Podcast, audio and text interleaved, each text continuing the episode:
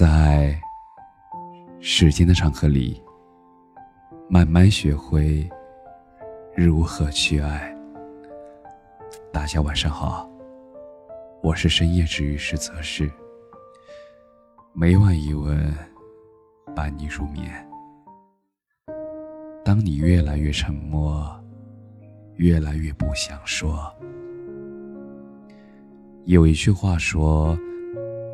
挫折经历的太少，你才会觉得鸡毛蒜皮都是烦恼。当你经历真实越多与虚假越多，你看清了世界的真相之后，你反而没有那么多的酸情。你越来越沉默，越来越不想说。人到中年以后，常常会觉得孤独。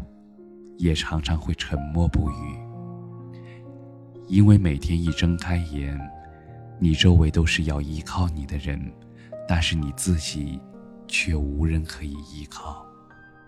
你越来越沉默，越来越不想说，是明白了，生命来来往往，能走进心里的人寥寥无几。无论有多少痛苦和委屈，不必逢人就说，别人会安慰你，也可能当个笑话听听。而真正能治愈自己的，始终还是自己。其实沉默是一种成熟，你看淡了许多事，也看清了许多人。不喧嚣，不声张。也自有不动声色的力量。年少时总会很在意别人对自己的看法，听到闲言碎语就耿耿于心，被误会就急于争辩，遇到一点委屈也就会逢人就说。而经历的事情多了，也越来越喜欢沉默了。生活是自己的，不必过给别人看。不必在意别人的看法。有的时候，说多错多，而沉默比解释更有说服力。人生其实看透不如看淡，好事坏事最终都会成为往事，不必过于执着。而看不惯的人，默默转身就好。放不下的事，学会淡然处之；绕不过去的心坎，学会释怀。人生数十载，在漫漫的时间长河里，不过短短一瞬。回过头一看，那些再大的事儿都是小事儿，又何必耿耿于怀呢？南怀瑾曾经说过。三千年都市，不外功名利禄；九万里悟道，终归诗酒田园。人生最难得的，是修得一颗平常心，得也罢，失也好，我们沉默以对。凡事看淡些，过眼云烟时。都付笑谈中。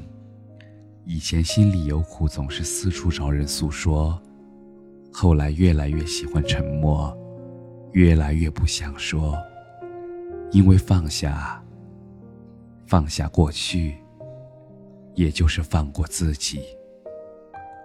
我看过一个故事，一位苦者向禅师问道：“我总是放不下一些人和事。”而禅师说：“这个世界上没有什么是放不下的。”苦者又说：“可是我偏偏放不下。”禅师让苦者拿着一个杯子，他往里面倒热水，水满了，然后溢了出来。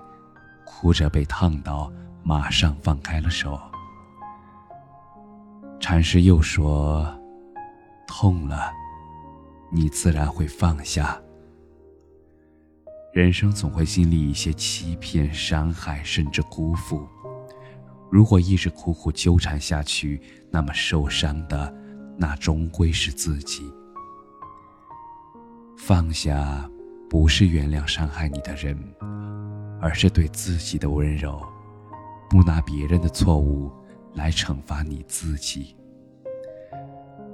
风流不再谈风盛，袖手无言味最长。对于那些欺骗、伤害、辜负你的人，往往沉默，那才是最高的轻蔑。放下过去，沉默前行，你才能在山重水复疑无路后，遇见柳暗花明又一村。